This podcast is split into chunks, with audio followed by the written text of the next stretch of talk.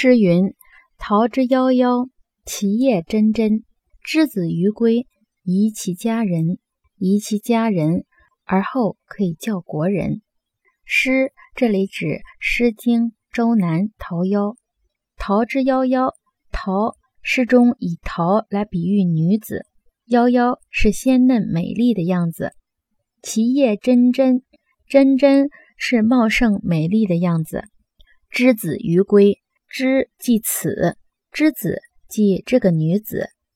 于归，于是往的意思，归指归家，因为女子出嫁有家。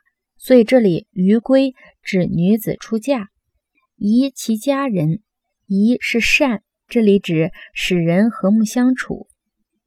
连起来的意思就是说，《诗经·周南·桃夭》说，这个出嫁的女子就像鲜嫩、茂盛、美丽的桃树，能使其家人和睦，能使其家人和睦，就能使国人得到教化。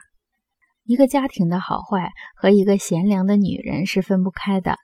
自己家庭和睦，就能够教化所有的家庭和睦。人们常说，一个成功的男人背后都有一位伟大的女人。这就是说，家庭的支持是成就事业的基础。夫妻和睦相处是家庭和睦的保障。